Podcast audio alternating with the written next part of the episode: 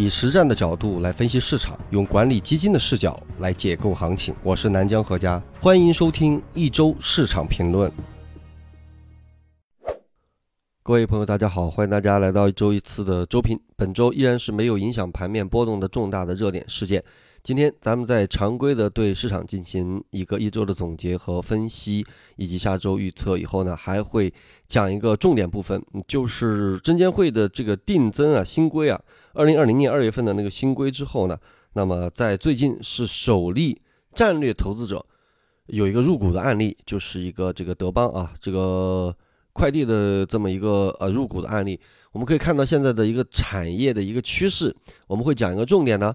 就是大家现在不都是对这个抱团啊、抱团这个事情，呃，是关注的焦点，而且有很多人很有看法，说你为什么会抱团？为什么要抱最大的那个啊？为什么要抱这个行业前一二啊？始终又不卖啊？把那个炒得那么高，估值那么高，那到底在这个背后意味着什么？只是从纯交易的角度，或者是从那个纯财务分析的角度、纯估值的角度来抱团吗？有没有别的一些什么原因？我们从这一次，呃，这个战略投资者的这个啊，这个就战略入股啊，呃，这个方向，我们来看一下整个的产业趋势啊。所以今天会讲一下产业趋势，好吧？这个大家从另外一个角度呃来理解啊。另外就是有一个很热门的有后援会的基金经理啊，那么长期重仓，大家都知道啊，是吧？这个最大的酒庄啊。它这个长期这个品种啊，翠桂白酒的这个呃一个经过一个时间节点经过啊，这两件事情啊，咱们今天讲一下。那首先我们看本周的主线依然是白酒啊，还是白酒啊。支线医美，为什么呢？业绩高增长啊，银行主要是低位置低估，那么尤其是一些个别的银行啊，呃，所以也是有一个反弹。稀土，缅甸陷入了动荡。它是咱们的一个最大的一个稀土的进口国，所以进口也是收紧了。他们那边很乱啊，我看那个居民都在以敲锅碗瓢盆的方式来反对这个军政府。那缅甸曾经发生过的那些事情，哎呦，简直是吧？之前那些啊，什么什么红色那些东西，大家去看这个，大家对于这个军政府啊，还有这个独裁啊这些方面的人是一直是非常警惕的啊。所以稀土是受这个原因。化工主要是业绩的预告显示基本面好转，再加上一些近期的涨价，我们说这个新能源汽车是如火如荼，那这个上游的一些资源还会不停的涨，恐怕这个是一个大概率啊，而且这个涨幅还是有的。疫苗是疫情的形势又一步的变化，虽然我们看到欧美啊，欧美最新的数据是在往下落啊，但是我们从图上，如果从纯 K 线图。这次新专辑正在陆续的更新我们的技术部分啊，那么这个从图看到是一个右键位的一个下跌啊，但是这个估计下跌过后会处于一个长期盘整，它不会直接像咱们中国一样控制跌到啊什么几十位数啊上百位数啊，所以他们这个盘整估计会维持相当长的一段时间。核酸检测也是各地的零星的疫情再次的这个爆发，所以的大面积的检测现在就是会不停的检测嘛啊。那么本周创了二百五十日新高的股票一共有六十五十六个，主要是集中在周期，其中煤炭、化工有十一个，那么医药有六个，消费十个，科技七个，大金融七个，创二百五十日新低的有四百二十九个，那主要是业绩比较差的小盘股，所以本周的市场看上去这个从指数方面来看，好像杀的不是很厉害，但是依然是实际杀伤力。非常强的一周啊，因为从这个指数涨幅来看的话，上证指数只是还涨了零点三八啊，深圳综指当然是跌了零点一一，那么创业板的综指是跌了一点零九，但实际上个股的中位数，这个是比较真实的数据啊，平均值是负的三点七，中位数是负的四点三七，所以本周实际上没有选对股票或者做对组合的话，杀伤力还是很强的。指数跟个股加剧的情况，本周也是非常的明显。本周最强的创业板五零是涨了三点六，主要是靠几个指标股；最弱的是可转债，下跌了四点五三。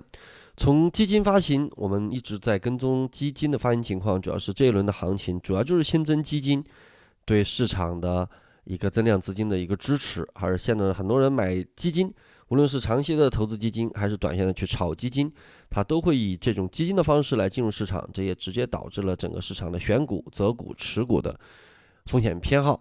那么，二零二一年的一月，整个的新成立的主代码基金一百二十八只，对应的新增份额是四千九百零八七呃亿份，其中主动管理型的全基金是六十只，占比百分之四十七，对应的新增基金的份额是三千二百八十七点一亿份，占比约是百分之六十七。据统计，从认购的起始日，在一月的主代码基金是一百六十八只，主动管理型的权益类的基金是八十一只，一百六十八只基金当中已经成立了八十五只，对应基金份额是三千八百八十三点五亿份。那么本周，也就是呃幺零这个我看看啊，呃零幺二五啊，从二十五号到这个二十九号，因为我们只能更新到啊，因为它有统计的时间。从这周的情况来看呢，共发行基金是三十只。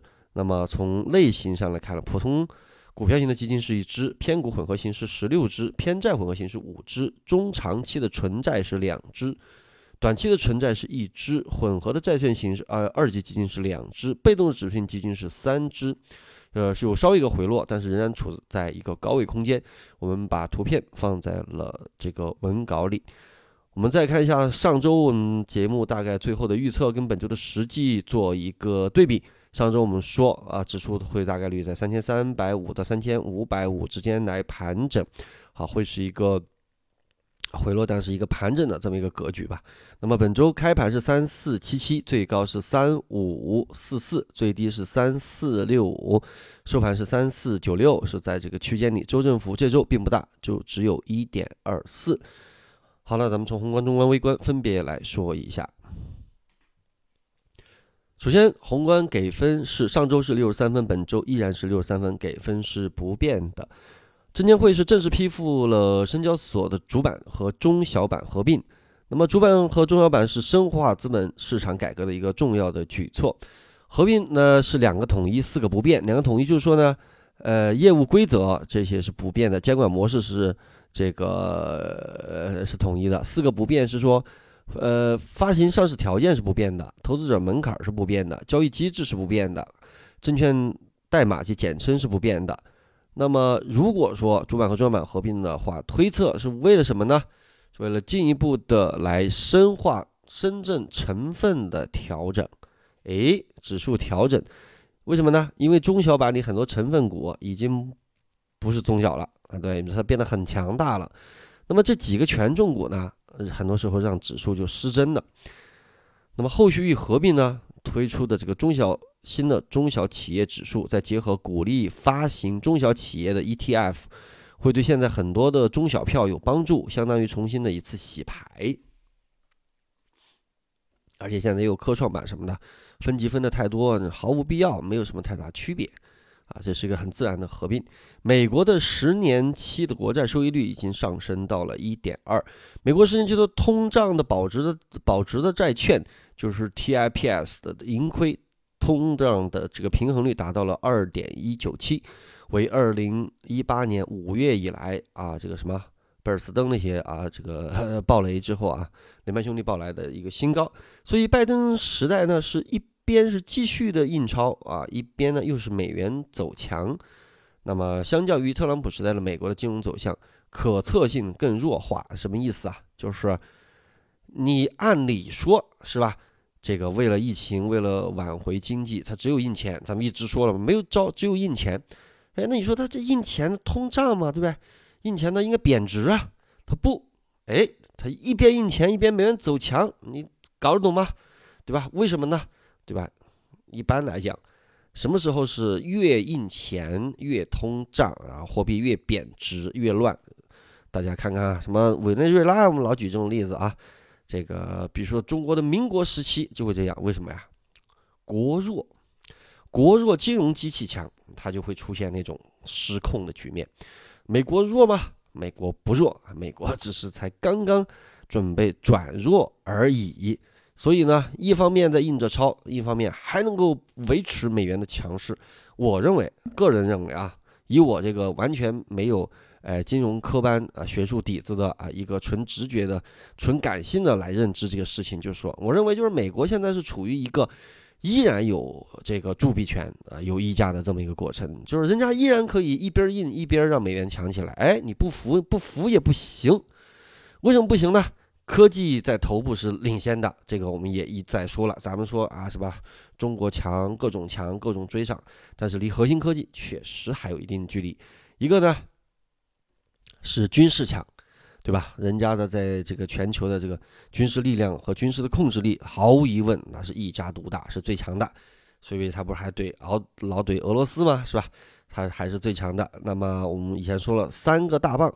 一个科技的大棒，一个军事的大棒，还有一个意识形态的大棒。意识形态呢，现在呢讲民主啊，对吧？讲美国模式肯定是讲不通了，也就是这几年就彻底的崩塌了。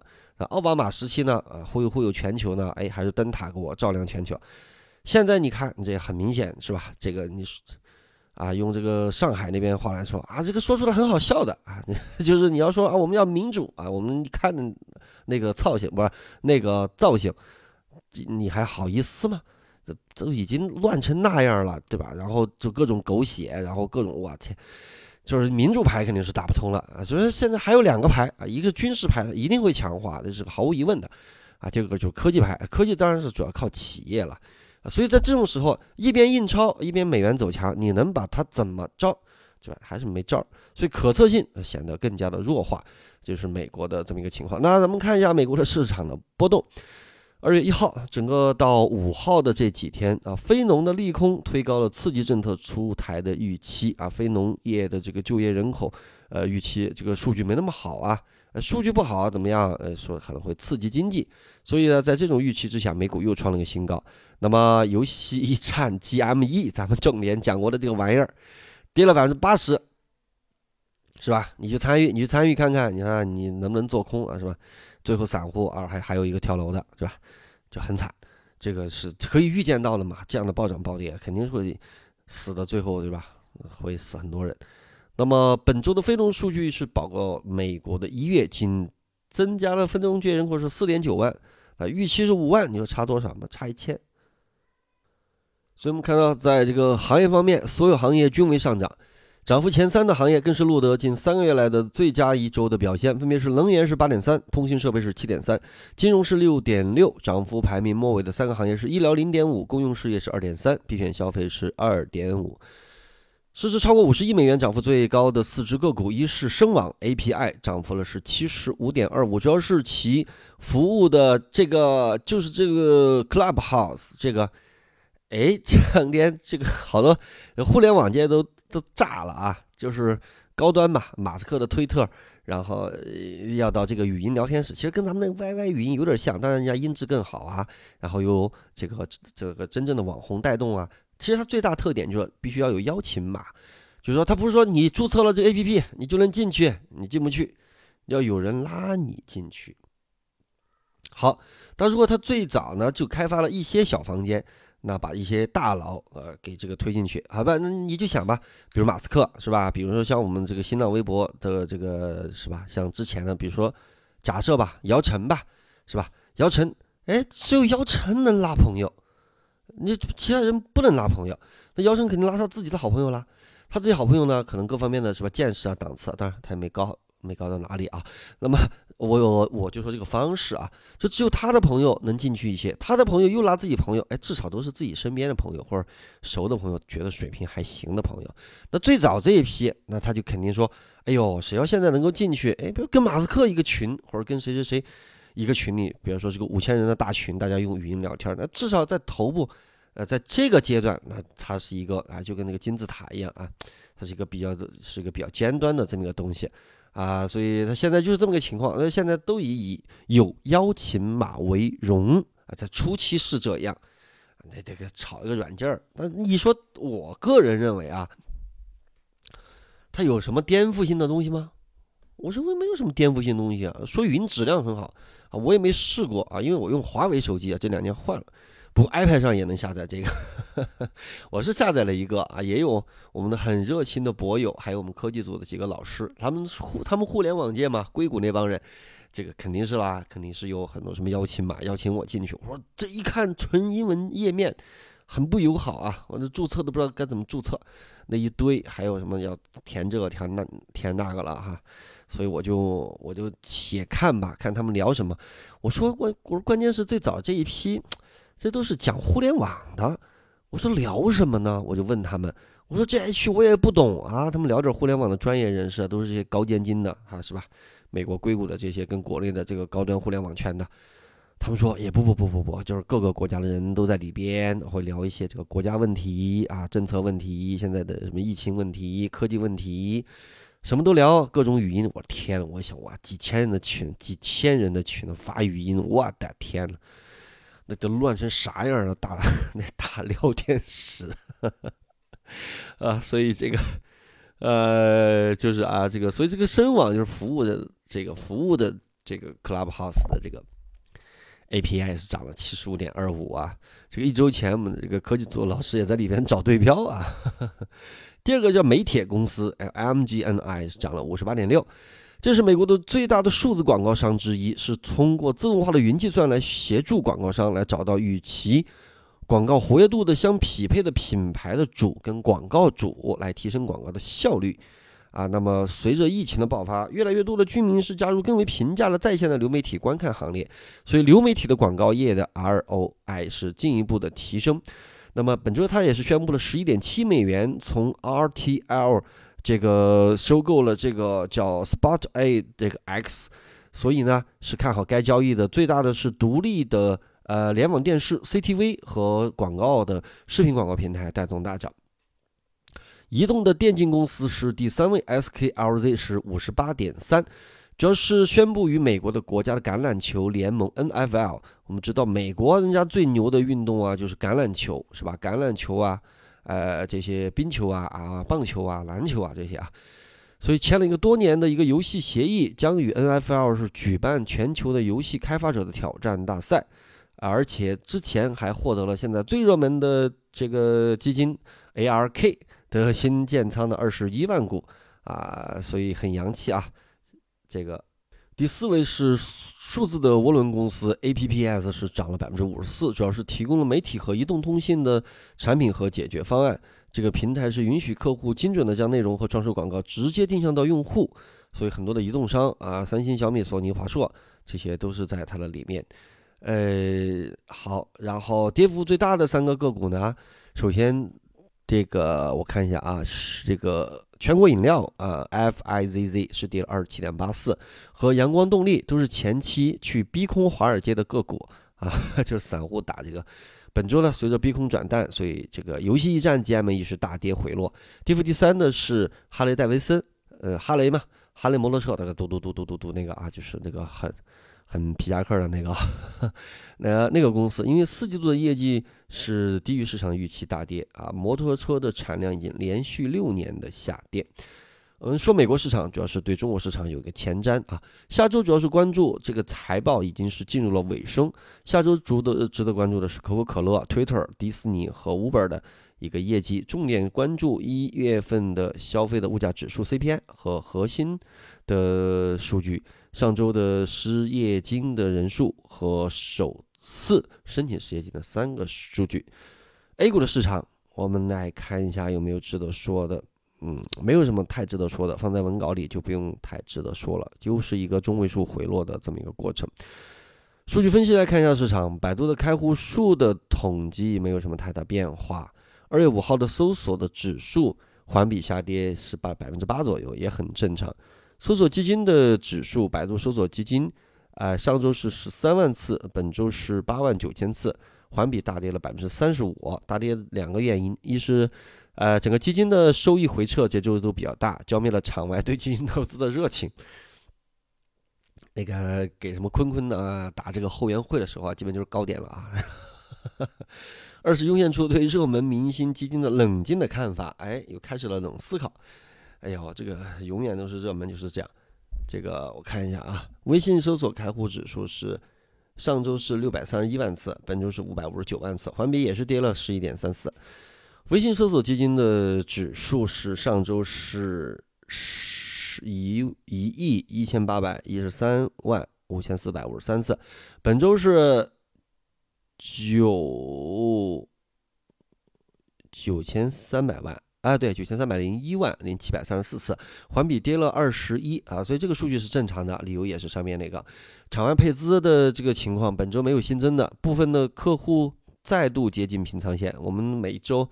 我们每隔一段时间就能看到咱们这个场外配资的这个数据啊，有不少人配资都都平仓了。持仓方面，这个新能源车、券商超跌的小票，消费为主。评级的变化是没有。苹果链显示去年的数据，诶，海外我们说一下海外机构啊，海外电子苹果链数据是 iPhone 是涨了百分之十七，iPad 是涨了百分之四十一。哎，iPad 是不是居家在家？这个 Mac 啊，Mac 的 Mac 这个笔记本，这个增长百分之二十一，可穿戴是增长了百分之三十。A iPhone 的出货量，二零二一年的一季度五千万套，环比是下降了百分之三十四啊，很正常啊。这个 iPhone 我买了好几个，用起来不舒服啊，也而且没快到哪儿，不是很舒服，用起来。指数分位就放在图里了。行业景气周期啊，一月的重卡，一月的重卡再次刷新了历史的同期记录。重卡我们在产业投研，我记得我是跟大家说过的啊，重卡的数据也是非常的好。咱们在这个节目里应该也说过，这个重卡数据咱们说了很早啊。其实关注这块的朋友可以去看看，那重卡，你这个其实我方向是哪个也很容易想到嘛，是吧？重卡、重卡、重卡汽车、中中国重卡汽车、中国什么之类的是吧？然后呢，包括了老是在呃，今天还有朋友在问我说，这个盐田港那边这个什么之类的啊，排队港口排队啊，主要是两个原因啊，一个就是呃制造业的回流嘛，二个因为现在很多航班都停运了嘛，所以主要是集中在海运上啊，那么是吧，福田啊这些什么重卡，然后另外当然最好的啦，其实还有就是特别好的啊，这个之前跟大家说这个叫什么来着？这个氢能源电池的时候，就国内没有特别正宗的啊，你非要说有一个有一个收购的，之前这个，呃，嗯，这个之前我记得禅师的老十六股里边啊都有这个玩意儿，啊，这个票现在也是创了新高了啊，但这个之前是跟大家分析过啊，就是你相对要找最好的就是那家啊，什么呢？股息率很高的啊，然后呢做这个，哎，做发动机的。是吧？做这传统发动机的，你说，哎，现在不都新能源时代了吗？怎么还做传统发动机啊？人家现在是在收购这个新能源那块儿啊，所以是那个也是创了新高了，那个也是很稳的。这是最好的就是这几个玩意儿了，好吧？然后呢，哎，我看看还有什么其他的数据，我就放在放在文稿里吧，大家就评论走心抽文稿。然后我们来看一下指数点评，我们自己的指数真宇一百，上周是跌了三点九三，本周涨了一点四一，哎，净值是一点三九。真宇二零上周跌了跌了五点三，上周是一个大跌，本周涨了五点六二，诶，为什么那么强？哎，主要是有免税跟白酒 在里边打底啊，因为我们肯定是会消费打底嘛，一直跟大家讲，这个基金经理建仓以后，他能买些什么呀？核心资产是不可能丢的。咱们说了一两年了吧，每次都跟大家说说那玩意儿又能跌多少？最贵的白白酒，最贵的创新药，它又能跌多少？十五二十啊，买进去。所以这永远是会我们就是也不是永远吧，长期是打底的。所以这些打底的东西在，所以它就又反弹了回来啊。所以这个二零里面，当然包括了我们产业投研里面的很多赛道，当然了也会包括消费的打底。所以本周是又涨回来了，净值又到了两块两毛六。一幺二零指数本周是哇涨了六点三九，我去。疫苗和医美啊，医疗 疫苗和医美，所以你知道这个医美肯定大是吧？目前净值是又到了一块零八，哇，这个医这个医药指数弹性好大，我的天！我现在在想啊，我这个医药指数 要不要公布一下赛道在产业投研里面这次的春节直播，我看看，我让他们做了一个可以说的一个版本，我是在思考这个问题。之前一直就担心这个什么合规的问题，以后看看，因为有这种指数基金嘛，我们肯定不可能涉及个股啊。但是我们看看这个赛道，可以说那那你说我看好医美赛道，这个总没有问题吧，对吧？怎么我看好什么疫苗检测啊什么什么赛道，这个肯定是没有问题的啊！我我我想想，我想想啊，希望希望牛年新年有新气象啊！我们这个产业投研是在不断的升级啊，肯定是要随着市场变化不断的升级。呃，我觉得衡量一个企业的发展啊，像我们寻找一个公司，这次我们新专辑当中也讲到了。呃，我们现在我实际上是在录最后的，也不是最后来录倒数第二部分，就是这个证件的部分，就是基本面研究的部分。最后是阵型嘛。我知道有很多人说新专辑说哇，前面一二十期全讲理论嘛，全是理论，听着全是那些理论。好，我已经被说的，我已经被说服了，是吧？我已经听够了。你能不能讲点实际的？所以你看技术分析现在开始了，其实实际上技术分析我已经录完了。呃，技术分析，我觉得大家预期不要特别高啊，因为现在这个市场，老实说，技术分析不是那么那么的重要。但是咱们得把脉络讲清楚。那证件的部分呢，基本面分析讲清楚了，最后的那十课呢，全都是全都是像我们十哎第十几课那么细节，就是怎么开软件儿，怎么去建指数，怎么去盯盘，怎么去复盘，怎么去看别人复盘，怎么去做总结，怎么写交易计划，怎么做 Excel 表格，那全是这种那。如果很多人以为的干货就是教这样的东西，那没问题啊。那我们因为教团队内部也是这样，你必须落实到细节。这个叫干货吗？这个是叫干货，但是干货绝对不仅仅说教你纯实操就叫干货。真正的干货什么？真正的干货是让你知道怎么干这个事儿，这叫干货。就一般的人他是很容易看见术，哎呦，你告诉我这具体怎么做？我认为这叫干货。那术是一方面，那道更重要啊。你往哪个方向干更重要啊，对吧？我教你说，我们怎么去挖一条隧道啊，挖到一个宝藏。好，那你说什么叫干货？有人说，你告诉我用什么铲子，你告诉我在哪儿挖，对吧？你告诉我这个每一勺挖出去，我这个土啊，我应该怎么往上抛，还不会弄到自己？我怎么能挖得快？我挖完以后，我怎么能保证通道不塌，是吧？我挖的时候，对吧？我这个我我用什么型号的铲子，是吧？我那个铲子呀。对吧？是要怎么去保护它？我几个人挖，分成几个，呃，对吧？挖多大的面积啊？这个就怎么算在里边啊？这个啊，怎么去测量这个里边的土壤？他说哇，这个好干啊，干了不能再干了，这就是干货，这特别干，挖挖挖挖挖挖你妈半天，最后上面是一个厕所。那你干货多有啥用啊？那都叫树啊。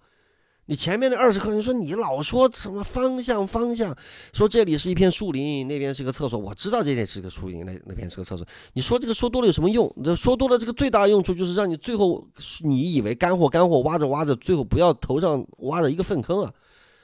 你得挖向正确的地方啊！那指挥的历来，你不管是大的战役，还是一个治国也好，治公司也好，你战略是第一位的呀。你战略上没有说服，你拿了一堆的细枝末节是吧？龙回头是吧？老鸭回头红三兵是吧？是吧？导新反转线，你学一堆人，他妈现在市场人都不看技术分析了，人就看业绩了。你还拿着这个？哎，我看导新反转，导新反转啊，这干货特别干。他告诉我导新反转怎么拆，拆妈半天，买完之后，然后哎，业绩出来下跌。这不是那个市场了所以这方向还是很重要的，好吧？呃，这个空头一百跌了，哇，终于零点六六了，终于零点六六了，空头一百跌了五点零二。哎，我没记错的话，这是我们的空头第一次到了零，到了零点六六吧？啊，太厉害了啊！上证五零涨了三点四三，啊，沪深三百是涨了二点四六，创业板中跌了一点零九，我们刚刚说了。上证指数涨零点三八，所以这是一个这个指数的这么一个情况。而且我现在是在让我们的这个团队在梳理啊，我们现在有医药二零，我们还会出这个消费二零啊，军工和制造的二零啊，这个这几个情况啊。对军工的情况稍微说一下啊，军工很多人呢就是说这个军工最近是有回调啊，那对于这些高点追进去的人，当然回调幅度会大一些啊。产业投研里面是十二月三十一号。出的文稿，所以就还好，对吧？因为前面有浮盈，可能也会，呃，当然我们没有什么个股，我们只说这个行业指数啊。我们以军工 ETF 为例，其实你从这个行业研究报告，呃，咱们这个行业报告发出来到现在，这个涨跌幅你是可以看到的啊。所以这个是有数据的。这个军工的问题呢，我们之前讲过很多次啊。你是杀逻辑啊，杀业绩还是杀估值？逻辑变了吗？没有变啊。业绩变了吗？没有变。估值有所变化，但是它估值很高吗？估值其实相对于别的来讲并不低，或者说我们就说，那很多人说，哎，那它既然几个逻辑都没问题，那它为什么会下跌呢？首先，它为什么就不能下跌呢？是吧？最近的市场都在跌，那有那有人就说，哎，你看白酒它就不下跌，是吧？它最贵的白酒它就不下跌，啊，它这个对吧？那那是大家都往这儿抱团，它是不下跌。啊那这个军工有下跌很正常啊。首先，整整个市场中位数都在下跌啊。你如果说出现整个市场很稳定，但就这一两个板块莫名其妙的下跌，那肯定是有一个很大的原因。但最近是不是这是不是就这一个板块下跌呢？不是，大家都跌。啊，大家都跌，那它前段时间爆发力稍微强点，最近就跌的稍微多一点。当然了，也有基本面方面的原因，就是民主党上台过后，我们说，我们一直说民主党是一个全面的遏制，对不对？但大家看，人家现在是叫做战略保持冷静期，所以呢，他不像特朗普，不会一上来先给你来个什么事件性冲突，什么幺蛾子啊，什么给你发个导弹，给你来个下马威。大家就觉得，哎呦，是不是双方会缓和呀？双方会好啊？所以咱们军工是不是没有那么强的预期了？咱们是不是能跟他好好合作？休想，别想了，没戏的。这个遏制中国是一个大势所趋，他不得不遏制你。而且民主党后面对于军工的需求是更大的。大家去看看他对俄罗斯的那些说那些东西，只不过说民主党啊，是吧？穿着西装上台的，比红脖子戴着鸭舌帽上台的要显得高端一点、优雅一点。含蓄一点，说的话大家都听不懂啊，说的话也又重归了传统的政治术语啊，那怎么建制派那些啊，这种传统的政治术语啊，保持战略冷的战略镇定期啊，战略冷静期。什么叫战略冷静期啊？就是我现在不猛怼你，不代表我不怼你，而是我要有一个全盘的棋来怼你。好，那有一些资金就会觉得说，哎呀，那就可能最近没有什么地缘政治冲突了，那我就扔一扔。那这部分的逻辑还是在军工把当成事件型去驱动的逻辑。那么游资的热钱前段时间去炒这些东西，他肯定会在现在就要抛出去，因为他觉得预期放低了啊。民主党没有想到说我来一个全面遏制啊，重归亚太什么之类的。我们讲过，军工最深层次的逻辑是前些年一直是事件性驱动，是吧？今天阅个兵，明天来个台海冲突，外边来个什么中东不太平，我就炒一把军工啊。盘面不好炒军工，现在是军工是要从。这个从事件性驱动往业绩走，它是需要一个过程的，或者咱们就不说太复杂的，我就问你一句话：你相不相信中国的整个的军工国防的这些装备到了尽头了？永远历史最高？你自己问一下你自己。二，你觉得美国会不会放过你？第三，你觉得中国的货币的全球化需不需要一个军事强国来去支撑？你去想清楚这几个最主要逻辑，你就不会担心它的波动。那那有人会说，那你要看那么长是吧？长久来看，我们都死了是吧？那你要看你所在的这个周期，你有生的这几十年，你能否看到中国的强大？那中国的强大是不是需要我们军工的崛起？当然。最终来讲，我们手上也有好多，我们也有浮亏，很正常。我们不是不浮亏。这周我们像我们管理的产品的净值，这周没有二零跑得快啊，因为二零集中的这个底仓的消费是相对较多一些的啊。我们这个产品实际上本周基本上打平，当然还踩俩雷啊，还有雷啊，那变了公告的那个什么的免税的那个雷啊。呃，所以是打平，我们军工也有回调啊，所以但是我们没有着急，也没有动啊，所以是是这么一个情况。很多人是吧，一听策略，他说，哎，你看你二季度说这个免税策略，说完咚就是低点就涨了，是吧？四这这个三季度是吧，西马没让做策略，四季度是吧，说了一白酒，虽然咚也说完之后是吧，有些白酒还先跌是吧，后来白酒就涨了那么猛，哎，所以呢。新年的这个一季度策略也应该说完就涨啊，怎么说完就跌？你把我当神仙啊？我要能这么点石成金的话还得了？再说了，产业投研人自己心里有数，说完之后，那的那一周多的交易日，军工是个什么情况？自己知道那个行业指数涨了多少，然后你有没有在那个时候去打安全垫？如果你打安全垫，其实现在你根本就不会跌，对不对？那当然了，最后在这边放出来。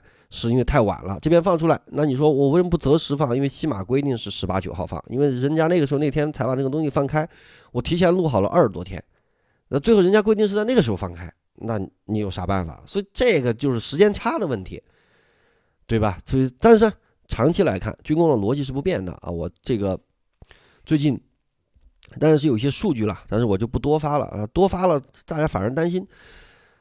有还还有个问题，做好组合，你明白吗？你像我们的产品里边是有军工，那你做好组合，不要着急，对吧？一般跌个百分之二三十，再加一笔再说。你跌百分之二十多，你再加一倍的仓位，那不就浮亏百分之十了吗？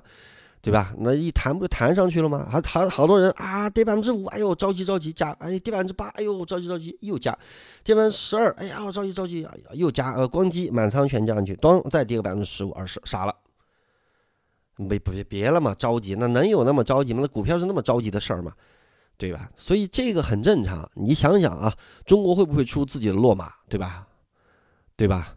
会不会出自己的啊，洛克希马丁啊这样的公司？中国的军工从此就到头了吗？不可能的啊！盘整是还会盘整啊，这个这个是没有什么问题的啊。中从中长期的趋势来看是没有什么问题的啊。不要着急，也不要重仓，要做好组合。那好多人说，哎，我怎么做组合？那你说我说的少吗？我说的少吗？我说了几年，我最贵的白酒、最贵的创新药能跌多少？能跌多少？拿啊，基金经理们他们要建仓，一定会用一些打底仓。哪些打底仓？那不都说话都说成这样了？你不拿这个打底仓，动不动说一科技，咣满仓；说一军工，咣满仓；说一白酒，咣满仓。我就要干最猛的。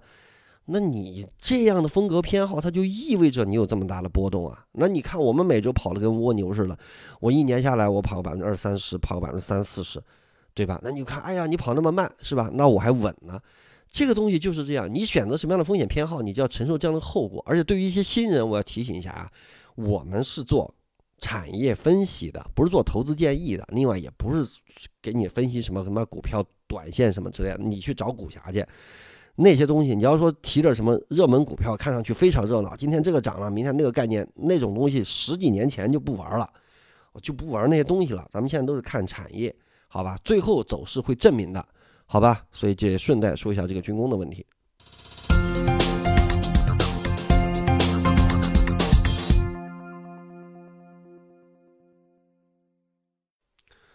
哎呦，完了，这个本周这个这个时长要超了啊！时长，空头池说一下，新增两家修改，两家修改了一个煤炭，两个煤炭啊，一个嗯能源啊，一个科技。北上是流入电气设备、电源、计算机设备、通用设备。好，咱们来。说一下这个重点啊，就是证监会关于战略投资者入股的规则的变化。去年二零二零年的二月份，我们知道是有一个定增的新规，是吧？就是放开了这个定增，让产业让很多战略投资者可以合进去。这个战略投资者啊，这个投完以后呢，好多人呢，我就不说是哪个公司了啊，打着战略投资者的名义拿了一个折扣的低价，然后拿了半年一年啊，就好像做财务投资的，又给很快就出去了。就把这个新规呢当成一个做短线的，能够给你打折的这么一个，所以后面呢啊，证监会就一刀切又给锁死了。那这次呢，最近呢，二月一号的时候呢，批了一个就是一个新的啊，历时八个月，某家快递公司啊，就是德邦他们那个。呃，发行价是九点二元，募集资金是六点一亿元，锁定期是三十六个月，所以说有有一个松绑。那咱们讲这个东西是干什么呢？就是监管层对这个战略投资者红利是你要长期的持有，而并非短期的财务套利。那这个跟我们的抱团儿有什么关系呢？在六月份的时候啊，呃，这个天风的这个赵所啊，赵小光，当然也是我们朋友啊。非常有水平啊，呃，这个当然了，我跟他不是很熟啊，只是微信聊过啊，没有见过啊，不是见过，开会的时候见过，没有单独的面对面的聊过，这个要说清楚，不要认为咱们去蹭人家的，去蹭人家的这个流量啊，他他也是年轻有为，哎，他好像比我还小点儿啊，好像啊，真是年轻有为啊，他在呃二零二零年的六月份啊，曾经说过，呃，有一篇文章，其实大家可以去看一下，那篇文章叫做《产业纵横时代开始到来》。那么我们今天跟大家说这个，是希望大家从另外一个角度去理解所谓的这个头部抱团的这么一个问题啊。我把这个重点跟大家说一下，大家就这个就可能前面有很多这个不太专业的朋友没太听听明白我说这个是什么意思。我们我们听完这一段，就咱们听完这段，他是这么说的啊：整个中国的资本市场进入一个新的时代，我把它定位为四个字：产业纵横时代。大的产业巨头不断的往上游、往他的合作的伙伴、往他的下游进行大规模的投资，来增强它的竞争力，来打造它自己的生态。华为、小米，大的运营商，中国现在五十三家核心的央企，我们已经见了不少央企找到我们说，他们要投上市公司，要投跟他们有战略协同的，我以央企的身份给你背书。帮你做强做大。以前你觉得很低估值的，你看不上的公司，而在这些资源的赋能下，就可以看到过去的大基金把整个的芯片领域做得非常好。现在工信部有转型升级的基金，有军民融合的基金，这都是上千亿的规模。地方政府以产业服务为导向，促成它的地方平台。在过去两年，主要是纾困。你觉得很多要倒闭的上市公司要破产，当时公司的董事长都活过来了，这都是靠地方政府的支持。未来可以看到，产业资本在整个的过程中起的作用越来越大。越来越多的公司，包括我们现在合作的头部的上市公司，就是千亿市的董事长，也都找我们谈说，我们要投一些上游好的供应链，未来的竞争力。不是个人能力的竞争，是掌握和控制的生态，是掌握控制合作伙伴的竞争。他们越来越意识到这一点。产业纵横、产业资本的互相渗透，对企业的发展带来是实实在在的。具体的项目我不展开，但是真的会发现是实实在在的。对于本身又很优质的上市公司，又低估的上市公司带来的估值的增幅和实质的订单，大家都是实实在在的。我建议大家关注这个趋势，这就是产产业纵横的时代。你会发现这些巨头们的投资能力非常强，而且他们看得非常的长。那这是我研究产业的十四年，我没有看到一个行业老二把行业老大干掉的，哪怕是很细分的行业、很早期的行业，做大之后就是强者恒强。我觉得这些未来的优质公司之间的互相联盟会导致。强者恒强的趋势进一步加快，因为优质公司只会投资优质公司。未来的新技术、人工智能，比如说你找做人工智能的公司，他肯定会找传统行业的龙头公司进行合作。他只有找龙头公司，才符合他利益的最大化。不管怎么说，我觉得产业纵横的时代开始到来，产业资本互相渗透，优质上市公司跟优质上市公司的互相持股，大央企、大产业的央企来找到大量的资源，他们对优质上市公司互相持股，基于产业布局去赋能。我觉得这个时代正在到来，这个时代到来会导致虽然市值不高，但是行业龙头的公司加速的成长，这是自下而上的。我们看到一个新趋势，我把它定位为四个字。产业纵横，总结强者恒强，关注各龙行业龙头公司在产业上下游的布局方向当中，未来一定能产生很多数以十倍计以上的机会。哎，想一下，给大家留个几秒的时间想一下，你有什么感受？其实我想到一个例子啊，也许不那么恰当，但我但我想到这么一个例子，比如说，呃，我们说自己吧，我说我自己啊，这几年怎么来对市场更多的了解啊？看不懂啊，这个行业研究啊，学怎么学呢？通过跟卖方首席学，通过自己看书学、看资料学，更多的是通过跟人学，找到专家来学。那作为我来讲，那我们的微博那。我或者我们的音频吧，在西马，我们可以说是，呃，数量不敢说，在财经的质量方面，应该说算头部，呃，算头部之一吧。咱们不敢说绝对头部啊，算头部之一。那对我来讲，我要怎么做呢？我就是我希望啊，我们也一直在这么做，就是，呃，把上游啊都给它挖出来，把下游也挖出来。上游是什么呢？我们的研究的来源什么呢？人才。为什么要在西马做这么多的事情？跟微博的目的主要目的一样，就是要吸引更多的人才，更多的科技人才，啊，更多的各方面的这个研究的人才啊，更多的是吧？更多的研究生，更多的名校，更多的博士，更多的对产业有真的有深刻研究的产业人士。那我们就是从我们这个公司发展的角度来讲的话，从我们这个在线的云团队啊这个角度来来看这个角度来看的话。就是在达成优势合作啊，我们跟西马也好哈，跟微博也好，就是来达成一个龙头跟龙头之间的这么一个合作。那么往下游呢，下游比如说寻找好的投资人啊，比如说这个呃寻找好的是吧？这但别的我还没想好啊，因为我主要是做上游啊。主要是做把自己的研究赋能加强啊，把自己研究能力加强。那么我肯定要找最强的了，上游肯定是跟上游的了。那同样知道我们微博的跟我们音频的，像我也知道啊，好像我们有一些同行也在模仿我们的做法，对吧？也开始组团队啊，找自己的粉丝里边懂产业的来联合起来啊。这个很正常啊。这个像这种方式学习，这个很正常啊，这这个也没什么好说的。那么，那咱们是头部，咱们是第一个这么干的。那第一个这么干的，我们要扩大影响力之后，那最优质的资源应该是先对接咱们。所以那咱们不就变得更强了吗？那大家就可以想到，那如果我们在西马做了很强的这么一个音频，或者在微博上啊有很高的这么一个质量的啊这么一个博友跟粉丝的这么一个群体，那咱们是不是会巩固更多的优势资源呢？对吧？那你所以那你所以你看我们的微博跟音频或者产业投研的这种估值，那你会去怎么看呢？对吧？你不是一个很界面的啊，一个是吧？临基于某一个时间节点来看，你看现在我们的这个估值，你要看，如果市场发生深刻的变化，你看我们现在加入，比如说美国市场的分析，啊，我们会加入华尔街的分析师，我们在海外组会有更多的啊学生会一步一步的啊留在海外的啊留在华尔街的，我们会整合更多的这些啊优质的这种国际的这种资源。那你看，那如果以后市场越来越靠国际。那或者国际的资本以后越来越流入到国内的这个资本，因为现在金融放开嘛，逐步的放开，那么这两者之间的融合，市场会发生更深刻的研究方向的变化。那么别的人能不能跟上，我们能不能跟上？那么我们利用头部可以去占据哪些啊在上游的这些优质的资源，来来达到咱们自己的成长？我觉得这其实也是同一个思路啊。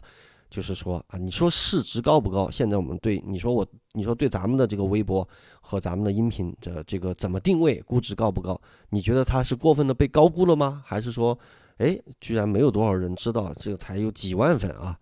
所以大家怎么看待这个问题？这当然咱们不管这个问题，就咱们就是默默的去做些去做这些事情。但今天跟大家讲这篇文章更重要，就是说你现在看这个所谓的抱团儿。它不仅仅是说就抱团个白酒是吧？抱团个啥啥啥，抱团啥啥啥，你要看到它背后的东西为什么会抱团？现在的估值是一方面，你还要看我们前面说的啊，这个各方面的啊，这个优质资源的相互的持股、相互的赋能，寡头越寡头啊，就这就是这么一个产业资本的一个国际大托拉斯的这么一个时代，好吧？这就是今天跟大家分析的一个重点。